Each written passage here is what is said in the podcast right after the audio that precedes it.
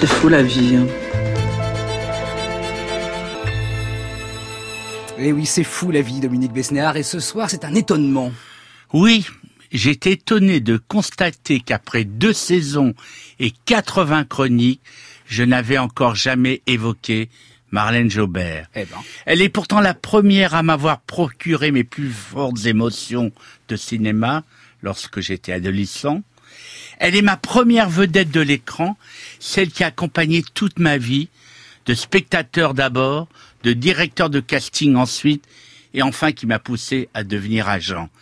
Elle est éternellement ma compagne de cinéma, et je souhaitais lui rendre hommage ce soir. Et alors au commencement, Dominique Marlène Jobert voit le jour un 4 novembre à Alger. Où elle est l'aînée de cinq enfants, fille de militaire. Son enfance est marquée par la sévérité de son père et la dévalorisation de sa mère qui lui conseille même de cacher ses taches de rousseur. La famille quitte Alger en 1954 pour s'établir à Dijon où l'adolescente étudie aux beaux-arts.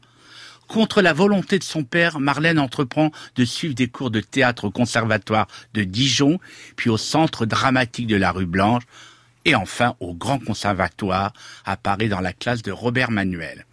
Après avoir décroché un petit rôle au théâtre dans le Timido Palais, aux côtés de Jean-Louis Trintignant, sa carrière est lancée par la pièce des clowns par milliers, mise en scène par Raymond Rouleau en 1963. Marlène est alors choisie parmi 60 candidates pour être la partenaire d'Yves Montand. Et ce contre la volonté de Marie Belle, la terrible directrice de théâtre. Dès le soir de la Générale, la pièce remporte un succès immédiat et révèle la jeune comédienne. En une seule représentation, elle devient la coqueluche de du tout Paris théâtral. Et puis en 1966, Marlène Jobert débute au cinéma devant la caméra de Jean-Luc Godard. Dans Masculin Féminin, aux côtés de Chantal Goya, oui, et de Jean-Pierre Léraud. Et de Jean-Pierre Léo. Elle enchaîne ensuite des apparitions remarquées dans Martin Soldat de Michel Deville et Le voleur de Louis Malle.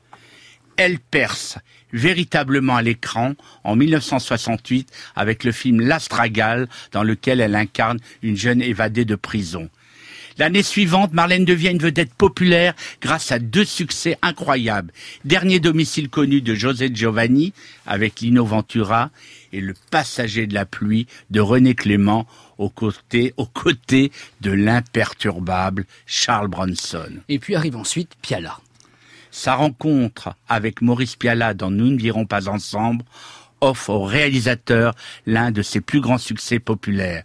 Marlène y est poignante de vérité, mais voit pourtant le prix d'interprétation à Cannes lui échapper au profit de son partenaire Jean-Yann, une injustice navrante. La carrière de Marlène Jobert est marquée par une belle diversité de genres.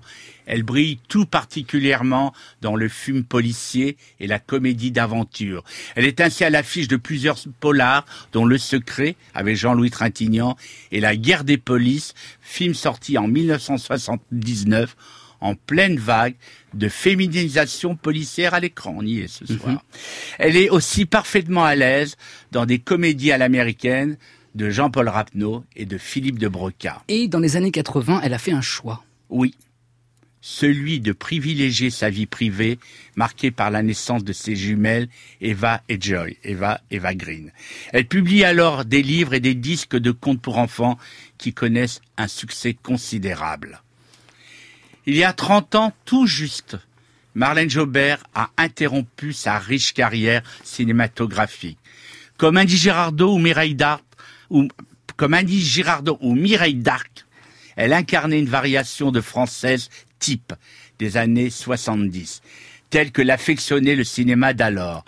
Avec son corps adorable et sexy, sa jolie frimousse semée de taches de rousseur, sa voix acidulée et sa sensibilité à fleur de peau, elle reste l'une des actrices les plus populaires du cinéma français de cette époque. Eh bien voici Marlène Jobert qui nous cause du hasard. Vous savez, on ne choisit pas vraiment la carrière que l'on a c'est les, opportunités, le hasard, les rencontres. Un jour, on vous propose un rôle qui correspond pas vraiment à ce que vous avez envie de faire à ce moment-là, alors vous refusez, et puis, Et puis vous rencontrez quelqu'un qui vous semble avoir du génie et qui, qui vous donne vraiment envie de tourner avec. Et puis c'est peut-être une erreur, mais c'est pas grave. Parce que moi je regrette jamais rien. Et puis euh, un jour, il y a des choses plus importantes qui vous attirent dans la vie que de faire du cinéma.